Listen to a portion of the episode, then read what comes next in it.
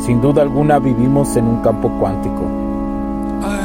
un campo cuántico de interconexiones, de la malla cuántica en la cual habló, habló Albert Einstein, tiene que ver con la latiz, que dice Jacobo Greenberg, ese software de interconexión entre los cerebros humanos es más que evidente, no importa cualquier tipo de actividad que se esté realizando, siempre que haya una conexión, una interacción, eso es evidente. Es evidente, probablemente un día existe una teoría que unifique eso, pero es muy evidente cuando las personas conectan con las personas a la distancia, lo hacen.